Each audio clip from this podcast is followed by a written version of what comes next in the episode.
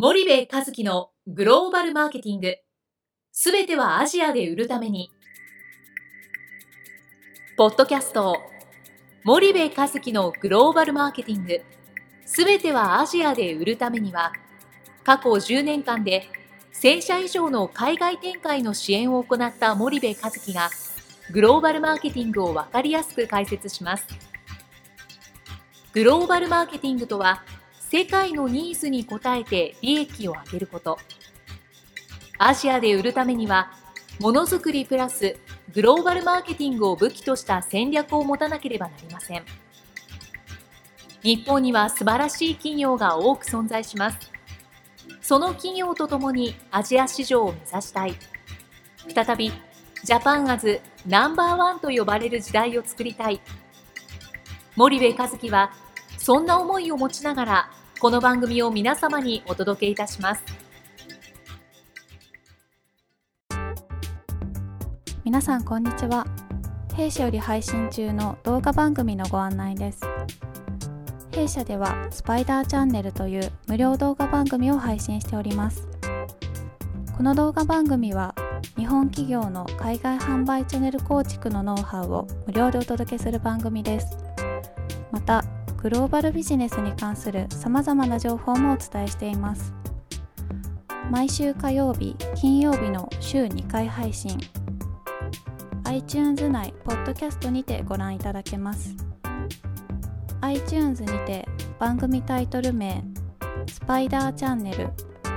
大文字で SPYDERCHANNEL と検索ください。自動で最新動画がお手元に届く購読手続きが行えます。ぜひご覧ください。こんにちは、ナビゲーターの小林真彩です。えー、こんにちは、えー、森部和樹です。はい、森部さん、本日も、えー、前回に引き続き、えー、マーケティング研究協会主催の、はい、食品、飲料、菓子、日用品等の消費財メーカー向け先進グローバル企業に学ぶアジア新興国における戦略的チャンネル構築。こちらのセミナーで出た質問についてリスナーの皆さんと共有していきたいと思います。はい。長かったね今日もね。はいですね。お願いします。はい。で本日の質問なんですけども、ええ、ちょっとあの声が遠くて聞き取りにくかった質問なんですけど、うんうん、えっ、とまあ企業がその持ってるブランドイメージってい。ろいろあると思うんですけども、はいはい、そのブランドイメージをちょっとでも崩し現地に適合していくのか、それともそのまま自分たちのブランドを守り抜いてそのまま世界に売っていくのか、その現地適合化とグローバルイメージ2つあると思うんですけども、その意思決定というのはどのようにすればいいのかという質問なんですけども、まあ、例えばそのグローバルイメージだったらまあラックスだったり、コカ・コーラであったり、まあ、本当にそのブランドイメージって強いじゃないですか。はいはいはいはいそのブランドイメージを、はい、まあ、現地に適合型に変えずに、うん、そのまま、うん、企業なんかあったねそういう質問ね、うん、を世界に持っていくべきなのか、その意思決定はどのようにすればいいのかという質問なんですけど、ね、えー、とね多分ね、えっと、これ質問された方はその現地適合化が重要なのか、それとも世界標準化が重要なのか、どうなんですかっていうことを聞きたかったんだと思うんですよね。でなんかよくそのありきたりなアジア進出成功虎の巻みたいな本を読むとね、はい、現地適合化が重要だ的なことがよく書いてあるんですよ。はい、でそれは別に間違っていないんだけども、はい、そのえっと重要なのって世界標準化なんですよね。でさっき言ったラックスとかコカ・コーラ何が長けてるかっていうと世界標準化と現地適合化の絶妙なバランスがあ非常にうまいわけですよね。コカ・コーラって190カ国以上の国で飲めるんですよ。で国によって、えっと、値段が違うし、えー、味も若干違ったりするんだけども。まああの飲みやすくなってるわけですよね。で、日本は中でも高い方なんじゃないかな。コカ・コーラってね。で、その彼らどこ行ったってコカ・コーラじゃないですか、どこ行ったって同じ CM、えー、同じブランドイメージ、だからこれアメリカで作った CM を世界中で流せばいいだけなので安上がりですよね、各国で CM 作らなくていいし、でラックスも基本的には金髪のお姉さん出てきてラックスってって髪を後ろにふわーってやるのがまあ世界中どこでもじゃないですか。でそのそれが彼らのもう世界標準化戦略なわけですよね。で世界標準化ってえっと、何がいいかって、まずコストを低く抑えることができて、にもかかわらず、これだけそのグローバルでね、人が行き来して、インターネットで情報なり、ビジュアルなり写真なり、映像なりがこう行き来し合う中で、同じイメージを世界中こう双方向に行き交わせることができる世の中では効果的にブランディングが形成されていくんですよね。だからその単国だけで見てないっていうのがやっぱり欧米のグローバル先進グローバル企業のあのすごく賢いところで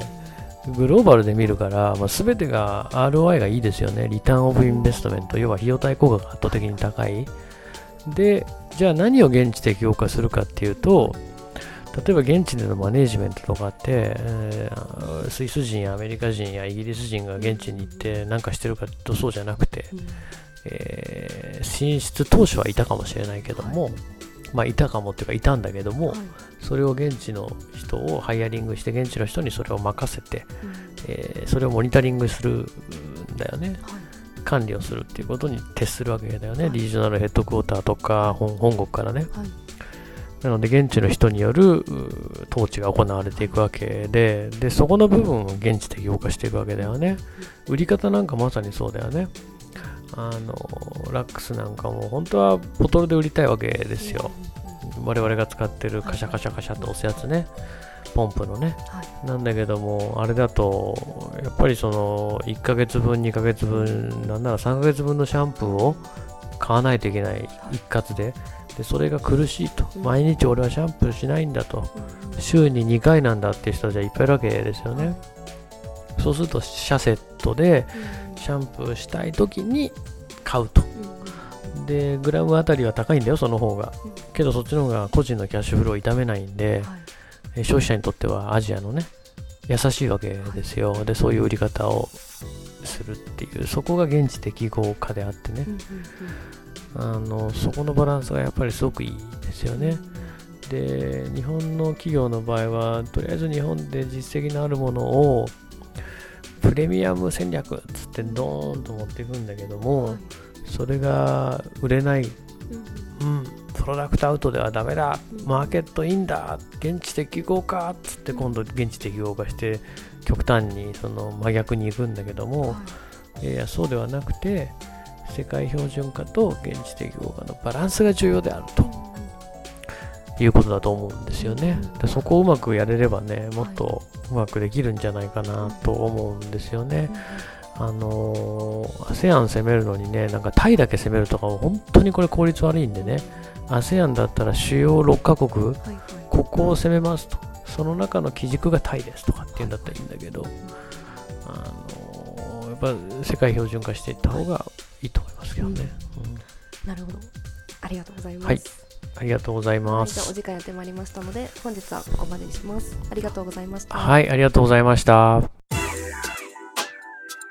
本日のポッドキャストはいかがでしたか？番組では森部和樹への質問をお待ちしております。ご質問は podcast アットマーク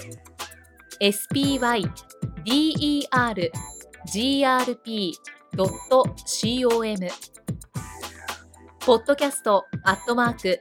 スパイダー grp.com までお申し込みください。たくさんのご質問をお待ちしております。それではまた次回お目にかかりましょう。